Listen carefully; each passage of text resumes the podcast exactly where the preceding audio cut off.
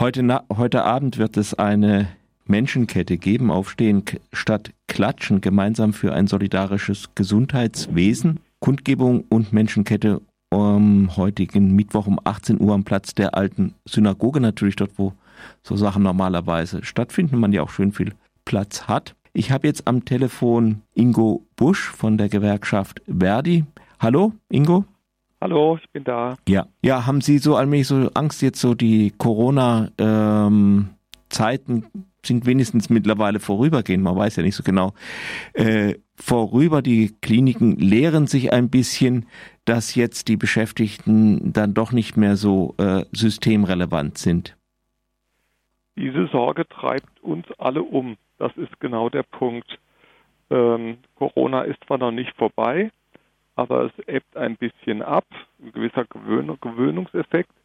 Und wir stellen jetzt schon fest, dass während der, als während dem Höhepunkt der Krise äh, wird von allen Seiten gesagt, es muss sich was ändern, es werden, äh, es geht vor allem um die gesundheitspolitischen Rahmenbedingungen. Und jetzt merken wir, dass das alles schon wieder ein bisschen abebbt und nicht mehr so ernst genommen wird. Und deswegen müssen die Beschäftigten im Gesundheitswesen auf die Straße und Druck machen, weil jetzt ist der Zeitpunkt, wo die richtigen Konsequenzen gezogen werden müssen. Mhm.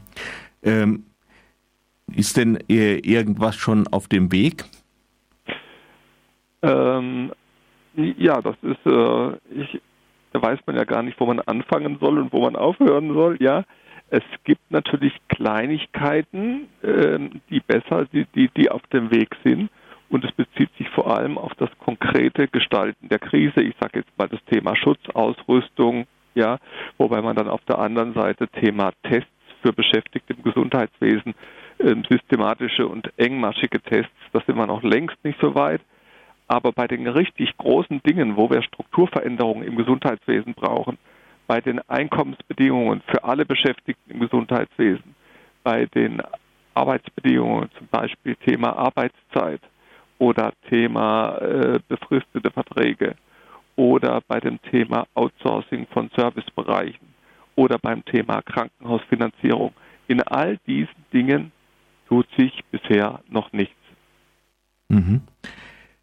Äh, Sie haben ja, äh, ich, ich, nehme jetzt aus Ihrer, Ihrer Ankündigung, äh, zum Beispiel die Parole nicht dem Profit unterworfen. Ich denke, das äh, bezieht sich wahrscheinlich nicht nur auf ähm, die ja bessere äh, verdiente Bezahlung der Scha äh, Arbeitenden im Gesundheitswesen, sondern Sie meinen wahrscheinlich auch noch mehr damit.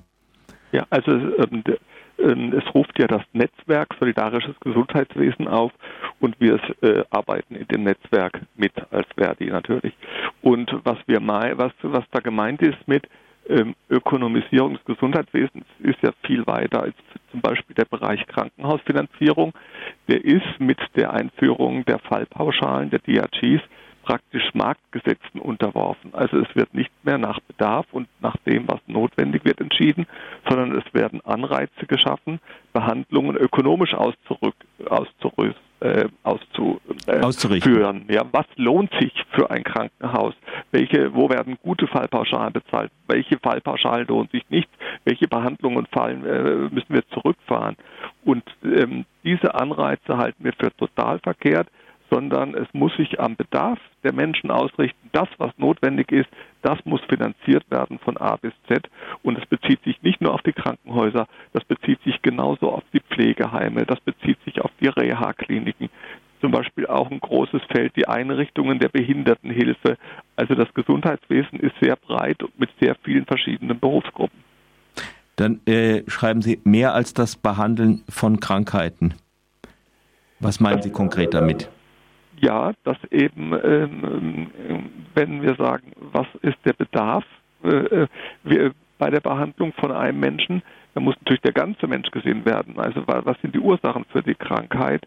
Ähm, und natürlich auch, ähm, es ein bisschen weiter gefasst, ähm, müssen, wollen wir auch die, äh, die sozialen Bedingungen, die Lebensbedingungen verbessern. Also es dürfen, es geht ja nicht nur um die Behandlung von Krankheiten, sondern wir wollen ja Arbeits- und Lebensbedingungen haben, die nicht krank machen. Ja, das fängt vom äh, sicheren Arbeitsplatz über Wohnen. Das ist ein ganz breites Spektrum. Ähm, ähm, und insofern ist da dieser Begriff etwas weiter zu verstehen. Hm. Ja, der Abbau im Gesundheitswesen geht ja gewissermaßen weiter. Zum Beispiel Kleinigkeit, aber hier in der Region der Bäckerklinik in Bad Krotzingen wird jetzt ab 1. Juli wohl verboten, äh, ihre Ambulanz nachts aufzumachen. Ähm, haben sie auch, die Patientinnen und Patienten sollen halt mit ihrem gebrochenen Bein irgendwie halt nach Freiburg, äh, obwohl die Bäckerklinik dazu ausgerüstet wäre, ähm, haben sie auch so Sachen im Blick.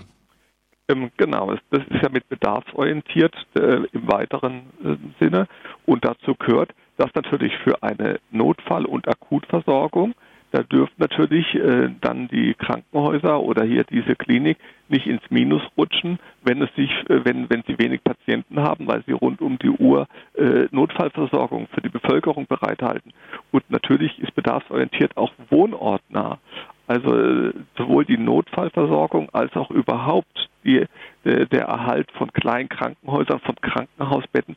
Das hat sich doch jetzt gezeigt äh, in der Krise, wie wichtig das ist, Struktur in der Breite, sowohl was die mhm. Notfallversorgung als auch was die stationäre äh, Versorgung angeht, aufrechtzuerhalten. Ja, ja äh, die Erkenntnis scheint schon wieder, äh, kaum ist die Krise mal ein bisschen abgeflaut, ein bisschen wieder zu gehen. Äh, kleines Beispiel, äh, eben Bäckerklinik in Bad Krotzingen zum ja. Beispiel.